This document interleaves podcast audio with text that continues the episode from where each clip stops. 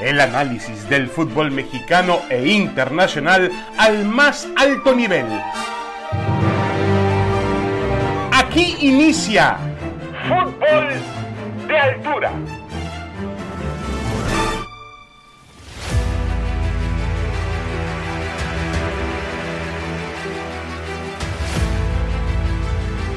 Damas y caballeros, bienvenidos, bienvenidos. Estamos en Fútbol de Altura, el podcast de ESPN. Como todas las semanas, aquí estamos en compañía de Héctor Huerta, quien saludó con mucho gusto. Héctor, ¿cómo estás? Bienvenido. Hola David, qué gusto saludarte. Aquí estamos listos para hablar de fútbol. Correcto. A ver, eh, Héctor, terminó la Copa Oro. México llegó ya con el trofeo al país. Yo no sentí tanto eh, triunfalismo en los futbolistas, lo cual me parece perdón, ni tampoco en, Jimmy Lozano, lo cual me parece muy ecuánime, eh, pero me parece que lo que sí desbordó el vaso de agua, lo que sí fue extraño, lo que sí parece una vuelta a las prácticas del pasado reciente y del pasado lejano, fue un video que emitió la Federación Mexicana de Fútbol, donde hablaba de 23 guerreros, donde recriminaba que, que mm, eh, las, las críticas de los medios de comunicación y donde decía que a pesar de todo el fútbol mexicano está viviendo y está en otro nivel, como que no hubo la capacidad de autocrítica a través de ese video y me parece que fue un hecho muy, pero muy lamentable. Pero no sé qué opinas tú de todo esto que llega después de la Copa Oro, Héctor. Mira, David, yo quise ponerle mucha atención al video, lo, lo vi ya tres veces eh, para los pequeños detalles que a veces te pueden escapar en la primera vista. Primero tienes que reclamarles derechos de autor porque están usando tu voz eh, y, no, no creo que te hayan pedido permiso. Y, segundo, este, me parece que el responsable al final de cuentas es Juan Carlos Rodríguez. Él es el responsable de todo lo que se emita a través de los canales oficiales de la, de la Federación Mexicana de Fútbol. Él como comisionado tiene que estar muy al pendiente de todos estos detalles. Seguramente lo estuvo y seguramente lo autorizó porque de, Edgar Martínez solo no creo que haya salido esto. Eh, sí creo que es, un, es pegarse un disparo en el pie, solitos, porque esto a la larga te trae consecuencias. Eh, ahora que está el fútbol mexicano tan dividido, David, como nunca, eh, donde grupos están, ahorita está lastimado el grupo de Orlegui, el grupo Caliente, el grupo Salinas, está lastimado por este golpe de timón de Televisa que otra vez dio un manotazo en la mesa y les quitó el control otra vez de las elecciones nacionales. Eh, eh, este, estos grupos lastimados ahorita, eh, este tipo de videos no ayudan nada a cicatrizar heridas, no ayuda nada a, tratar de dejar de erosionar más el medio, de tratar de crear más diferencias en lugar de más, más coincidencias. Entonces, esta parte creo que el video en lugar de, de sanar un poquito el terreno donde estamos pisando ahorita, lo convulsiona más, lo, lo complica más, eh, lo confronta más. No hay ninguna necesidad, se ganó una copa, un torneo que por obligación México tiene que aspirar a ganarlo siempre, sobre todo y que no tenían los rivales más importantes de la zona, no tenían sus selecciones A, todavía aunque no lo reconozcan, estamos un paso atrás de Estados Unidos y de Canadá. Cuando ellos ponen sus primeros equipos, son mejores que nosotros en este momento. Son mejores las generaciones de ellos de futbolistas que la nuestra que tenemos actualmente y lo han demostrado en las eliminatorias pasadas, en las que no pudimos ganarle ninguno de los cuatro partidos ni a Canadá ni a Estados Unidos. El resto de los competidores que hubo, pues sí, eh, Costa Rica llevaba su selección A, salvo Keylor Navas, eh, que per Carlos ya estamos acostumbrados a que no vaya las copas de oro, ¿no? Luego también mm, se le ganó a la Jamaica también, se le ganó a la Panamá, pero pues es un triunfo que tiene que vérsele como tal, David, como un, una demostración de que esta selección mexicana tenía un mejor nivel competitivo que todas las demás que participaron en esta competencia, porque 18 jugadores de Estados Unidos que estuvieron en la National League faltaron ahora esta cita y ocho, los principales ocho jugadores de Canadá tampoco estuvieron en la competencia. Así que por eso es que México caminó tan tranquilo hacia el título y bueno, con una pequeña complicación ahí en la final que Canadá, digo, Panamá dio muchos problemas, pero México al final de cuentas ganó, y ganó bien, creo, la competencia. Y, bueno, la ecuanimidad de los jugadores y del técnico eh, se contrapone en este momento con la euforia desbordada del, equipo de, trabajo de Juan Carlos Rodríguez, que ahí tendrían que poner mucha mesura, tanto Juan Carlos como Ibar Niega. No son jovencitos, David. no, no son estos jóvenes alebrestados como Edgar Martínez que, que piensan que son los dueños del mundo. No, ellos no, son gente más madura, gente más, más aterrizada en la tierra, que tendría que tener una actitud diferente en este caso, ¿no? Sí, de acuerdo contigo. Nadie le, le quiere quitar valor al, a lo que México logró en la Copa Oro, dentro de, como tú dices, dentro del techo eh, del nivel que significó este evento, eh, dentro de la pobreza, de un torneo, de una copa eh, que fue despreciada por Estados Unidos y por Canadá. Los dos equipos que han crecido y para ponerse al nivel de México dijeron, dieron la espalda al torneo. Entonces el torneo bajó muchísimo de nivel, pero bueno, ya hablaremos de Jaime Lozano y lo que logró hacer con este grupo de jugadores y punto. Hay que darles el reconocimiento por ganar la Copa Oro y, aplaudirles eso, pero tampoco Em, lleguemos al momento, al instante, Héctor, porque además eh, era fácil de suponer que así iba a ocurrir. Así ha ocurrido históricamente en nuestro fútbol. Siempre se han utilizado los trofeos para tapar otras cosas. Y esto, eh, pensamos algunos, que este triunfo en la Copa Oro de ninguna manera ayuda a salvaguardar a México de la gran crisis futbolística que tiene arrastrando desde mm, el proceso para el Mundial, el propio Mundial, la Liga de las Naciones de la CONCACAF, la estrepitosa caída con Estados Unidos de mediados de junio en Las Vegas. No, no, lo que hay que construir, está muy bien eso de que dice Juan Carlos Rodríguez, Vamos para adelante y vamos a construir con positivismo, correcto, pero también consciente del sitio donde estás, no manipulando, no engañando, porque ese era el viejo estilo que utilizaba pues Televisa en, en, en, en, días donde aparentemente, días que aparentemente no van a volver, o situaciones o formas que no van a volver con este cambio. Lo que sí tú tienes razón al final del día, Héctor, eh, el, poder de la selección no tiene Televisa otra vez y el video, de, el video de, de, la federación es al más puro estilo Televisa antiguo, ¿no? Sí, sí, sí. Eso de volver a los viejos tiempos no es nada bueno, David, sobre todo después de que viene el fracaso en Qatar, un fracaso ya creo que totalmente anunciado por, por lo que se veía venir con la selección mexicana con el Tata Martino totalmente carente de compromiso con la selección mexicana, ya deseando irse, nunca le aceptaron la, renuncia que presentó cuando corrieron a, Gerardo Torrado. En ese momento John de Luisa tuvo que haber aceptado su renuncia para entonces en seis meses intentar eh, remediar lo mal que venía la selección nacional con un técnico tal vez mexicano. Pero bueno, no se hizo. Y después del fracaso en Qatar, ¿tú te acuerdas aquel discurso de Denise Merker en Televisa que parecía una un, reconocimiento, una autocrítica muy severa con ellos mismos y con todo el fútbol mexicano, un reconocimiento de errores, pero que duró muy poco, la autocrítica duró muy poco, porque este video nos viene a decir que las viejas prácticas otra vez van a incorporarse al análisis de la selección nacional, donde se seguirá exagerando los triunfos,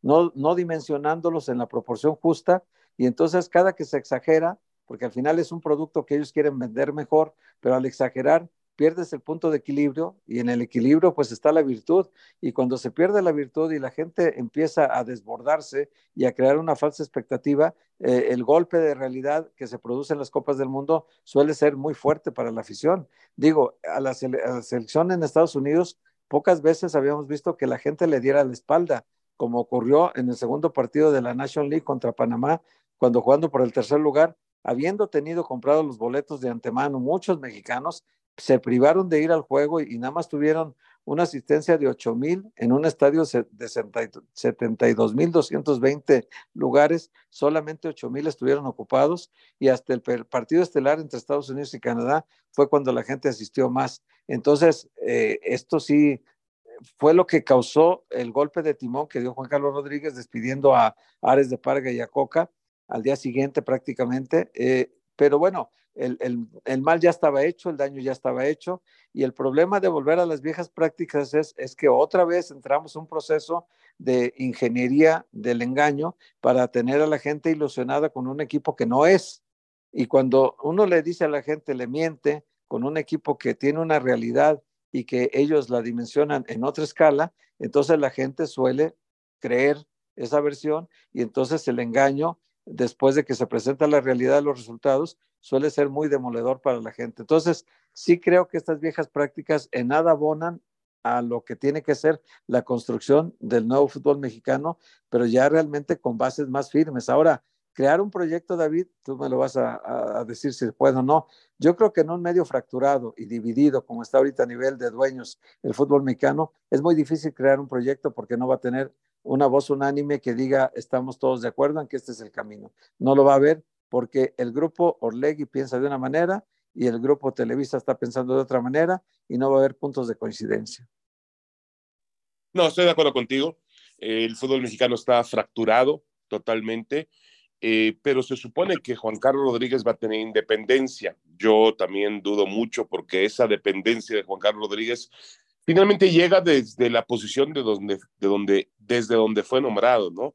O quién fue el que presentó, o quién lo invitó a trabajar en el fútbol mexicano directamente. Entonces, eh, ahí, ya, ahí ya se rompe cualquier sentido de independencia, por más que yo confíe en Juan Carlos y me parezca un excelente ejecutivo y una excelente persona y un hombre con mucha capacidad, em, pero eh, obviamente esas dudas existen, ¿no?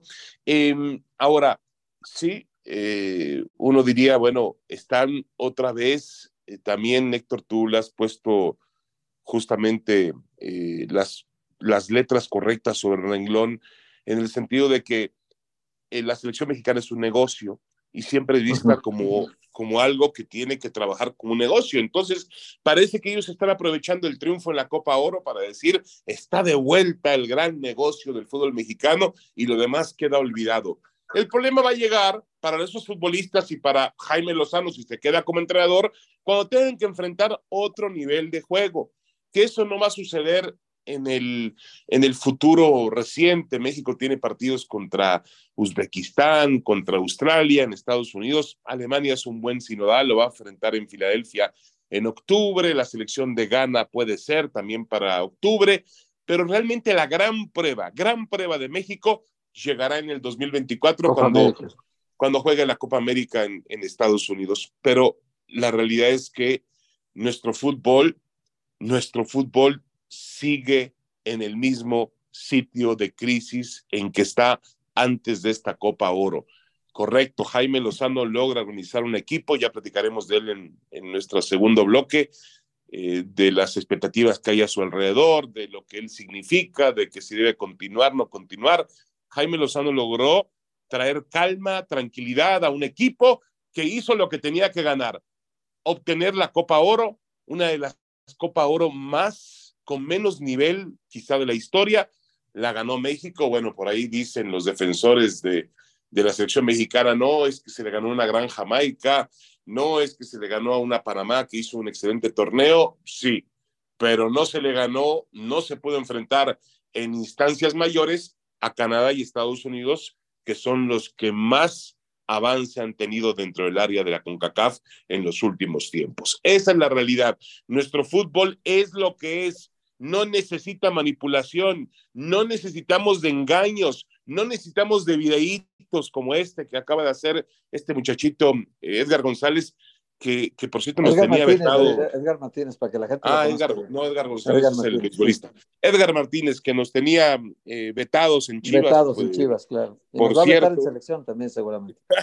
ah, bueno, bueno, eso ya, digo, estar vetados en Chivas es algo nuevo, Héctor. Estar vetados en selección es generalmente, acuérdate que los que no tienen derechos ni se acercan. Vetados sin membrete nomás, ¿no? Exactamente, no podemos acercarnos de ninguna manera, pero me parece... Una, una, idea que tengo yo, no sé si compartas, es una idea que se me ocurrió hace unos días como una posibilidad que a lo mejor, eh, ya sabemos que, que, muchas decisiones en Televisa ya no las está tomando Emilio Azcárraga, ya las está tomando Bernardo Gómez. Y, y, una de las, de las percepciones que yo tengo, no sé si tú compartas, eh, en la estructura anterior de la Federación Mexicana de Fútbol, un presidente nombrado por los dueños de una Federación Mexicana de Fútbol no tiene facultades para expulsar a un directivo, a un dueño de equipo de la, de la liga, de la comunidad del fútbol. No tiene facultades eh, estatutarias ni legales para hacerlo. En cambio, si creas la figura de un alto comisionado, como en el deporte de Estados Unidos, que ese es el símil, creo que tomaron, Eh, allá los altos comisionados en el, en el fútbol americano, en el básquetbol, en el béisbol, sí tienen facultades para que si algún dueño de, de, equipo le hace daño a la liga, le hace daño al negocio, el alto comisionado tiene facultades para expulsarlo y comprarle su equipo y obligarlo a salirse de la organización porque las facultades del alto comisionado le permiten tener esa autoridad para hacerlo. A mí me parece que el crear esta figura de alto comisionado o de comisionado simplemente con Juan Carlos Rodríguez tiene la pretensión de que quien se ponga flamenco en algún momento puede el comisionado decirle, te compramos, la federación te compramos tu equipo, te vas de esta institución, ya no eres bueno para la organización, ya no es sana tu presencia y te pagamos el dinero que tenemos que pagarte y te vas de aquí. No te queremos aquí en la organización de nuestro fútbol. No sé si a la larga Iradagorri o cualquiera de estos tenga el peligro de que el alto comisionado eh, lleve a la mesa la posibilidad de expulsar a un dueño. Perdón, Puede ser, puede ser, Héctor. Em, ellos todo lo hacen de esa forma, midiendo las, las, eh, supongo que las consecuencias de sus actos, y, y, y, quizá esa sea la manera de tratar de traer de nuevo al corral, como se dice por ahí, algunos dueños de equipos que han levantado la mano para exigir una mayor transparencia, para exigir que se reparta un poco más el pastel, que, que el negocio sea para todos alrededor de la selección mexicana de fútbol, compartir los derechos de televisión, compartir los derechos de la selección de comercialización, licitar el contrato. Eso nunca lo, no se lo he escuchado ni a Juan Carlos Rodríguez. Licitar el contrato de transmisiones de la selección mexicana de fútbol, todo eso, que además, eh, ¿cuándo se vence? En 2026, ¿no? Hasta ahí lo firmó, según me dijo Alejandro Aragorri, hasta ahí lo firmó eh, Justino Compeano, si no me equivoco, hasta el 2026. Sí, lo tenía por, por ocho años y ya terminan los ocho años en 2026, sí.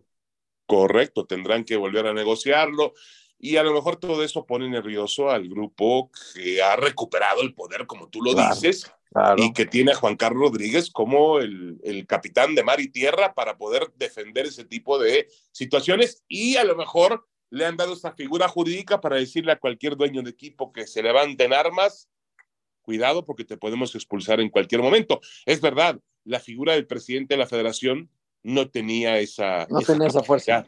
No, no, de ninguna manera. Bueno, así está el fútbol mexicano en temas, em, como siempre, revuelto en temas directivos. Increíble porque el verano realmente se tocó fondo sobre fondo. Aquella noche del 15 de junio contra Estados Unidos en Las Vegas fue infame, fue terrible.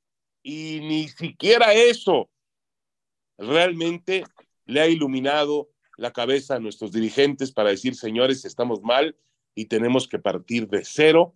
Ahora dicen que parten como el equipo que cayó bocas en la Copa Oro y que logró la gloria con 23 guerreros y que no todo está mal. Muy bien, que se, que se crean ellos esa historia. Yo por lo pronto no, y me parece que Héctor tampoco. ¿Les parece bien si hacemos una pequeña pausa? Esto es fútbol de altura. Vamos a regresar con el caso de Jimmy Lozano. Será muy interesante escuchar qué dice Héctor Huerta de la continuidad o no de Lozano. Si la federación tenía, o Juan Carlos Rodríguez tenía que haberle dicho ya el domingo por la noche en Los Ángeles, tú sigues siendo entrenador de la selección mexicana de fútbol, o por dónde se dirigen las aguas, hacia qué camino tomarán las decisiones de la Federación Mexicana de Fútbol. Fútbol de altura, el podcast de ESPN.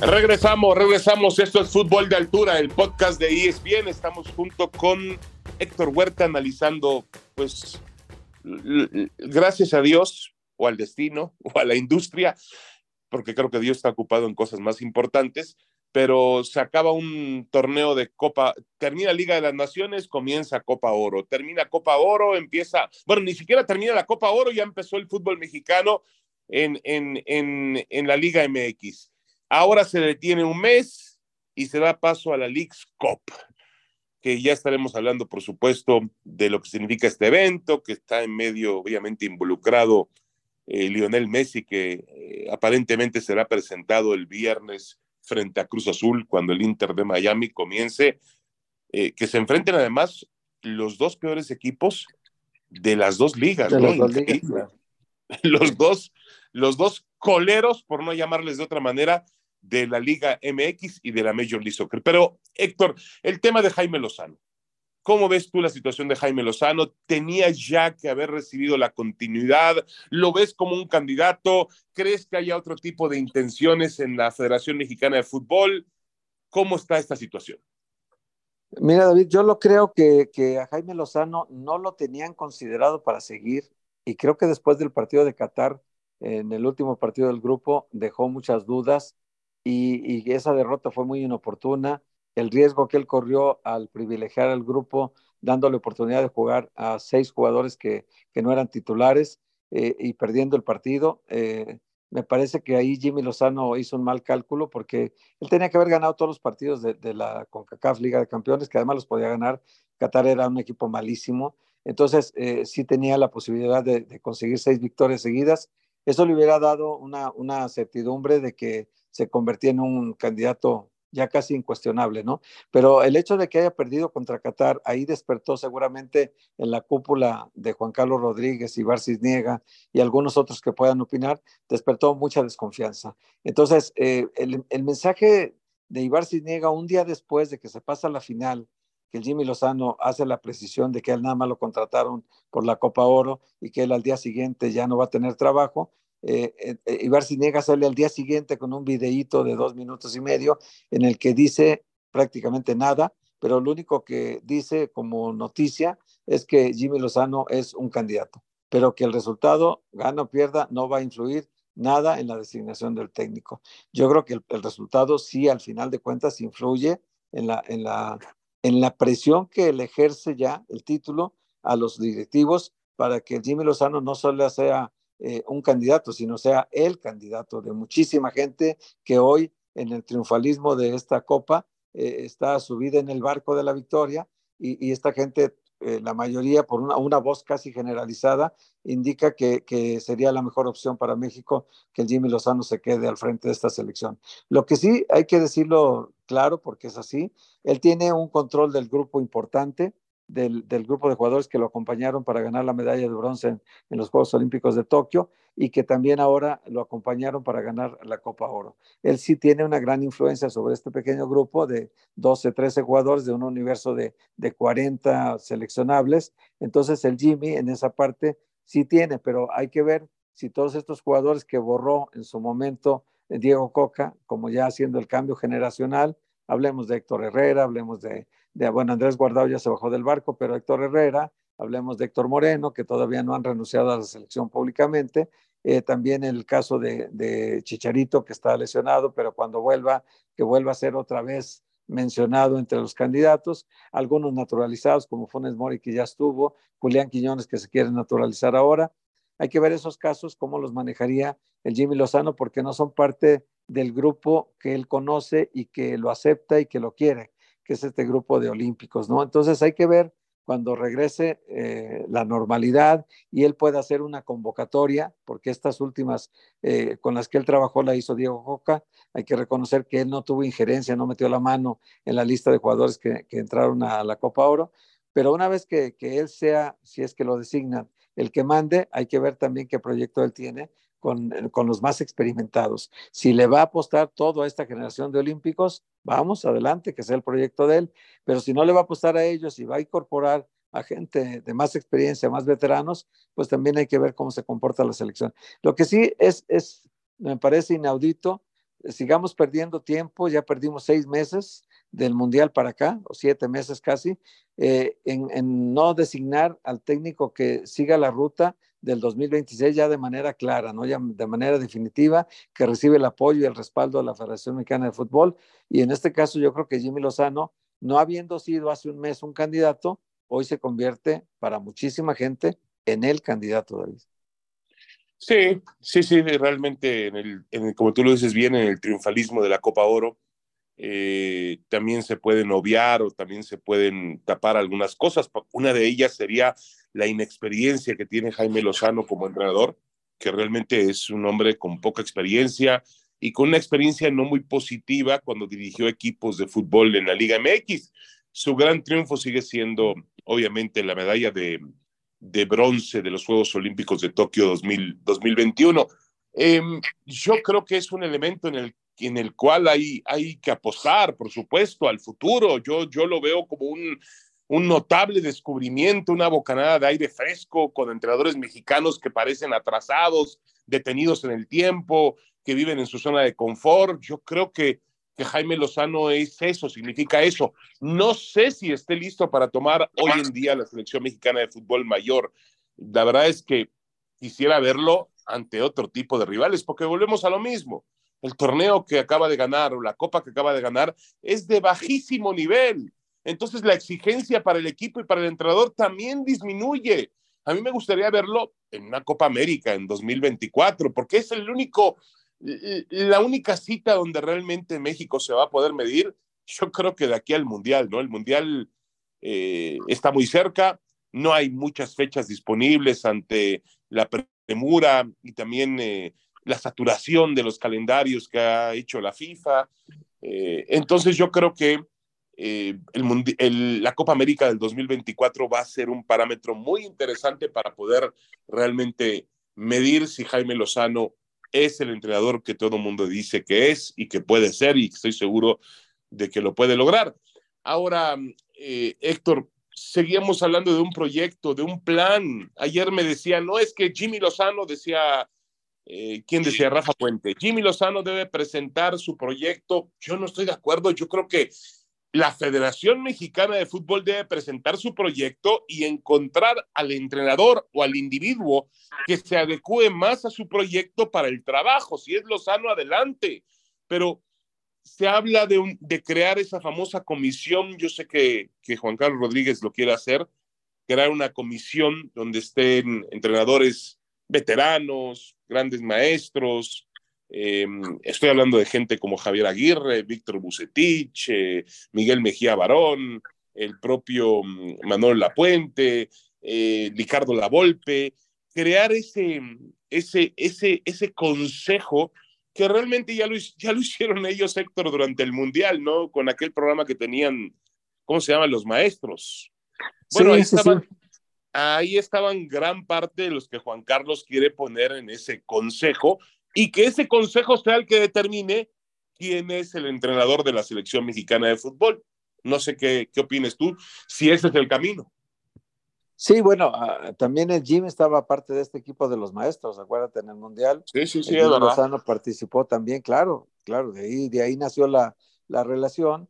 Y, y, yo creo que en el caso de este consejo es muy difícil que se pongan de acuerdo en México. No, no pueden ser el caso de, Argentina porque ahí la figura dominante de César Luis Menotti eclipsaba a todos los demás, así que no, no había duda de que si entraba Menotti, pues era un santón del, fútbol argentino y nadie podía decir que no, que no estaba bien. Él fue el asesor de Scaloni, él, lo acompañó, lo, lo coachó, digamos, y ayudó eh, de alguna manera Menotti desde su tribuna a que Argentina ganara la Copa del Mundo pasada, ¿no? Entonces, el ejemplo de Argentina puede servirnos con una sola cabeza. Si ponemos cinco cabezas, nunca se van a poner de acuerdo, David. Hablan de Jorge Campos, hablan de Javier Aguirre, hablan de Ricardo Lavolpe, por supuesto, y hablan de, dos figuras más, Rafa Márquez y, y, Andrés Guardado. Uno no está retirado todavía y el otro entrena al Barcelona B en España. Difícilmente podrían incorporarse aquí a un consejo consultivo, digamos, de Jimmy Lozano para que los tenga a la mano para preguntarles cosas, ¿no? Probablemente inventen cinco sueldos, es muy probable. Javier Aguirre no creo que lo pueda tomar porque tiene el compromiso con Mallorca, pero bueno, los otros cuatro sueldos, a lo mejor Rafa lo acepta, aún siendo técnico del Barcelona B, o Andrés Guardado, aún siendo jugador del Betis, tal vez lo acepten, no, no lo sé, a lo mejor no les permiten, y entonces quedan disponibles quién, Ricardo Lavolpe y Jorge Campos. Ellos probablemente sí, tomando en cuenta la ascendencia que tiene la Volpe sobre Jorge Campos y que en algún momento en la selección nacional lo llamaron para auxiliar en las relaciones públicas porque aquello ya estaba imposible, porque la Volpe no tiene un carácter bonito. Entonces, pues las cosas estaban... Eh, no, y le acuerdas cómo lo llamó Hugo, el escudo humano, ¿no? Pero Hugo no lo están poniendo ahorita en el consejo, fíjate. No a mí lo que me llama la es que no pongan a Hugo ahí, me parece. Exactamente. Me parece absurdo, me parece inapropiado, me parece una falta de respeto. Eh, está Rafa Márquez, ¿no? Rafa Márquez. Rafa Márquez, Andrés Guardado, Javier Aguirre, La Volpe y Jorge Campos. Son los cinco que se ha mencionado y que podrían integrar este famoso consejo. Pero bueno, también, Y Ricardo Peláez, ¿no? Peláez pues también está ahí, ¿no? Yo, creo que el gran candidato de, Juan Carlos Rodríguez sigue siendo Ricardo Peláez. Para mí, eh, él inclusive por encima de Duilio Davino, le respetaron el, el cargo a Duilio Davino hasta ahora, se lo respetó Juan Carlos. Yo pensé que salía cuando quitó a Ares de Parga, pensé que en ese momento iba a salir también este Duilio Davino, pero tal vez porque acababa de entrar, tal, vez les pareció poco sensible hacerlo, eh, pero Ricardo Peláez ahí está, es un gran candidato, eh, sin duda alguna. Ya lo fue, ya tiene estuvo todas las credenciales para ser, ¿verdad? No sé si director deportivo o alguien cercano a Juan Carlos. Mira, a mí, a mí Héctor no me parece una mala idea, no me parece una mala idea, pero como tú dices, habrá que congeniar, habrá que eh, lograr llegar a una determinación. Primero, hacerles entender que ninguno de ellos, hasta que firmen una responsiva, que ninguno de ellos quiere ser entrenador de la selección mexicana de fútbol, porque si ya empezamos por ahí, estamos jodidos. Es decir, si ya el, el, director deportivo o este miembro del consejo, si la Volpe mañana dice, bueno, si Jimmy no puede, pues bajo yo, ya estamos fregados. No, no puede ser por ahí. Sí, y, también otra cosa que sería importante es que si ambos trabajan en Televisa, si Ricardo Peláez y Ricardo Lavolpe o Jorge Campos trabajan en TV Azteca, los tres tendrían que renunciar a sus cargos porque habría, habría un conflicto de intereses. Eh, su juicio estaría normado por, por eh, la información privilegiada que cuenten en el manejo de selección nacional. Así que eh, tendrían a todos ellos los que participen en este consejo, tendrían que recibir un salario de la federación para que dejen los puestos que tienen ahorita y se dediquen exclusivamente a estar trabajando al lado de Jaime Lozano para deber ser de utilidad. Si no, David, yo no veo, yo no lo veo en, dos, en dos puestos cobrando, ¿verdad? No, yo no lo veo. Yo esa situación yo no la veo mal. O sea, lo que planea Juan Carlos Rodríguez me parece que es lo correcto, porque si no, Héctor, volvemos a lo mismo. ¿Quién le va a pedir cuentas al entrenador de la selección mexicana? ¿Quién? ¿Quién? O sea, el otro día yo hablaba con la Volpe y le decía, bueno, para eso está Duilio Davino, porque la Volpe ya sugería esto, la Volpe se lo huele y dice, yo quiero estar ahí. Y, y, yo le decía, Duilio Davino me dice, no, con todo respeto, mira que él conoce a Duilio, ¿no? Este, hay una relación hasta familiar, ¿no? Este, pero me decía, no, Duilio no está preparado para eso. O sea, eh, a lo que yo voy es que también entre ellos existe mucho recelo, pero habrá que manejarlo como tal, como con un consejo donde realmente son entrenadores y es una mente capacitada y ahí tendrá que intervenir Juan Carlos, tendrá que ser el, el director de ese consejo y sentarlos en, en una mesa o sentarlos vía Zoom, como se acostumbra ahora, y decir, a ver, señores, tenemos una hora, vamos a arrojar ideas, vamos a arrojar puntos de vista y a partir de aquí tomaremos conclusiones para también tomar decisiones. Yo creo que eso funcionaría, Héctor, sería algo diferente para hacer las cosas, sobre todo porque con Gerardo Martino, pues no hubo alguien que lo llamara y le dijera, ven, venga para acá. No, no, no, no. hubo nadie que lo, que lo sentara en el Dicen que John de Luisa estaba en home office. Y Gerardo Torra estaba en home office y también este, eh, Martino estaba en home office, todos estuvieron en home office, aun cuando la pandemia ya había pasado. Sí, y, acuérdate que, que ya los, el último año y medio, casi dos años, Martino estuvo más tiempo en Argentina que en México.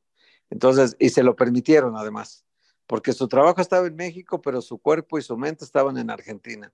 Y no iba a ver a los partidos de México, dijo él, porque no había jugadores mexicanos en la cancha, que había puro extranjero. Entonces, ¿qué veía él en la cancha? Que mejor iba a ver los partidos en Argentina, porque allá sí veía argentinos en la cancha. Eso lo declaró ya en Paraguay, imagínate tú nada más, y le permitieron llegar hasta la Copa del Mundo, ¿no? Siendo que nunca tuvo ya compromiso hasta el final, increíble, ¿no? Aquí la cuestión es que, mira, aunque no es tanto de mi devoción, tú lo sabes, David, a mí Ricardo Lavolpe me parece que es un tipo que podría ser solo, solo, la cabeza del proyecto y él trabajar mano a mano con, con Jimmy Lozano, compartiendo todos sus conocimientos, que los tiene muchísimos, sobre todo en la parte táctica. Creo que es un entrenador que puede ayudarle muchísimo al Jimmy Lozano. Y, bueno, pues eh, nada más, como dices tú, dejando en claro que él va a ser el director general o lo que le pongan de nombre, pero que no va a querer ser el entrenador en el caso de que pues, se presenten algunos malos resultados con el Jimmy, ¿no? Porque Menotti nunca quiso sustituir a Scaloni, siempre estuvo detrás apoyándolo y bueno, pues, Argentina tuvo un gran resultado con eso, ¿no? Sí, mira, yo creo que el sueño de Juan Carlos Rodríguez se llama Javier Aguirre, por encima de la Volpe.